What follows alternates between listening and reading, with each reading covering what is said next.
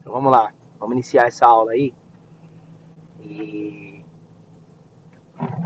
falar sobre um pouquinho, abordar alguns temas de sobre a gestão, sobre a formação, sobre o direito esportivo, sobre o Tribunal de Justiça Esportiva em Lausanne e falar um pouquinho das peculiaridades de cada país, certo? Então, assim, é... hoje você vê nos cargos de gestor executivo ex-jogadores, justamente por eles terem passado por todos os departamentos dentro da instituição de um clube. Então, eles já começaram dentinho, fraldinha, né? Jogaram sub sub-11, sub-13, sub-15, e aí eles conseguem pegar todas essas transições. E o que a gente entende é que, assim, do sub-13 para o sub-15, existe a transição. Do 15 para o 17, também é transição. O 17 começa a funilar um pouco, porque é onde começa a falar de valor comercial, mas ainda do 17 para o sub-20, ainda é transição. Porém, do 20 para o profissional, aí já é merecimento. É merecimento, tá? é onde a figura do empresário aparece mais, do 17 ao 20. Então existem dois tipos de de administração esportiva, certo?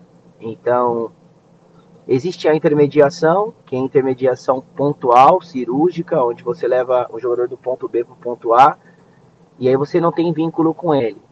Você pode pegar mandatos, você pode pegar autorizações e simplesmente trabalhar o jogador um freelance.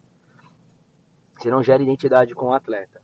E existe também a gestão. A gestão é quando você realmente pega o atleta e faz a gestão, de ponta a ponta. Aí você cuida, você dá orientação jurídica, orientação contratual.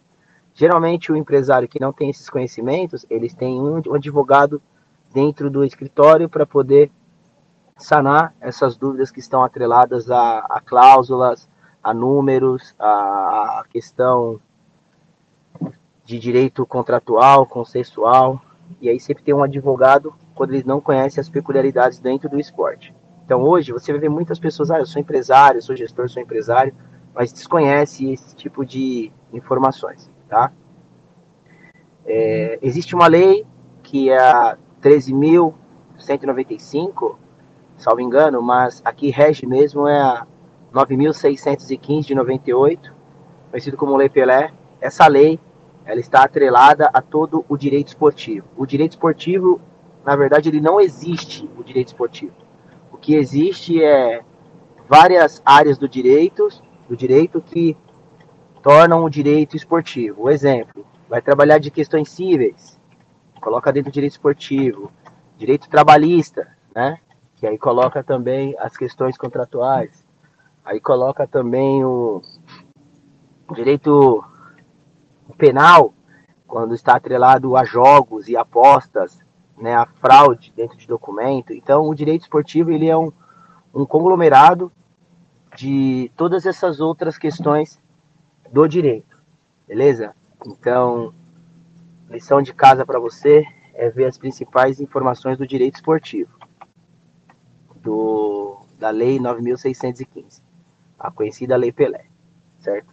Então vamos lá.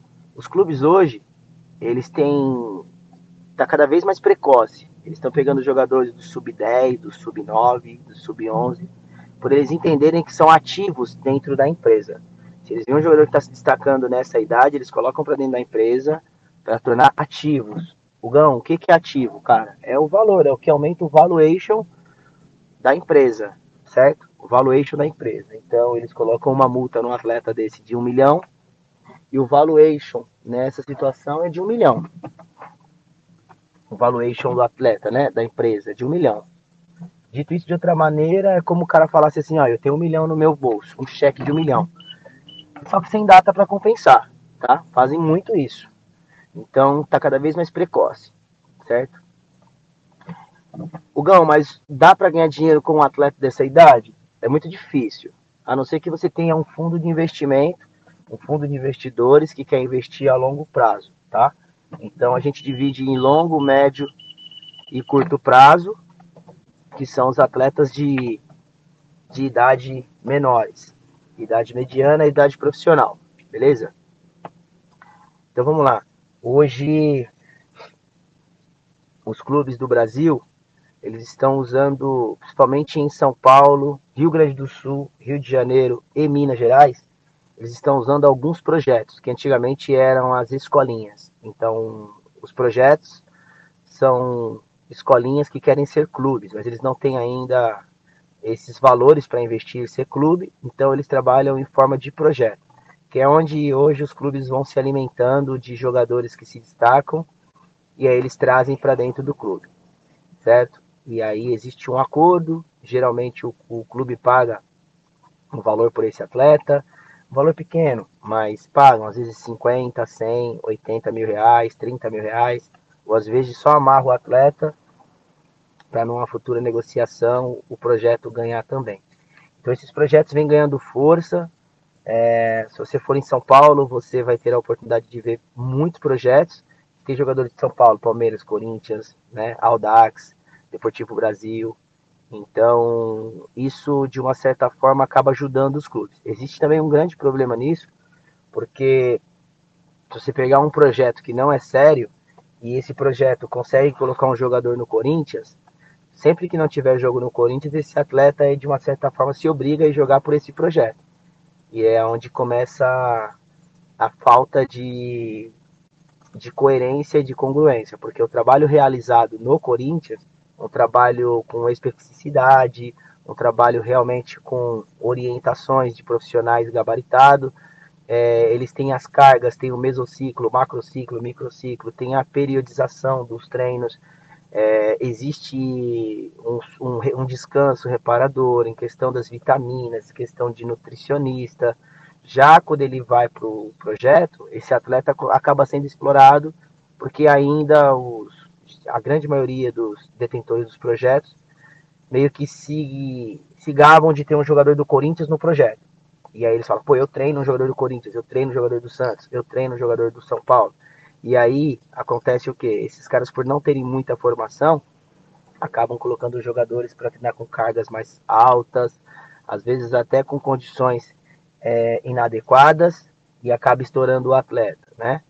Então é muito importante checar essa questão dos projetos. Então, ter um projeto hoje, ter uma academia, né, é, ela é muito importante porque você consegue formar atletas e ainda ser detentor dos direitos dele uma vez que existe agora um vínculo chamado Passaporte CBF, que ele começa a partir dos 12 anos. Todos os clubes que o atleta passou, escolinha, academia, que puder comprovar dos 12 anos até ele se tornar um jogador de valor comercial, essas escolinhas, esses projetos, eles têm uma pequena participação dentro do passe desse atleta, que é o mecanismo de solidariedade. Beleza?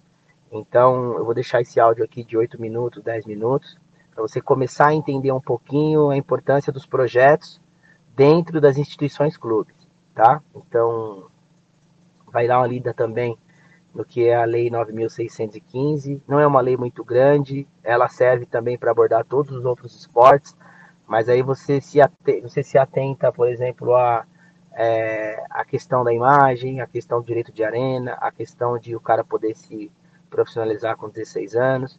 E aí no próximo áudio eu vou falar para você da, da profissionalização. Surgiu uma nova lei agora, essa lei não tem cinco dias, nós estamos no dia 30, no dia 1 de abril, não tem cinco dias que essa que está rolando esse esse fórum aqui na FIFA, em Zurique, então vai ser um assunto bem atual e moderno, beleza?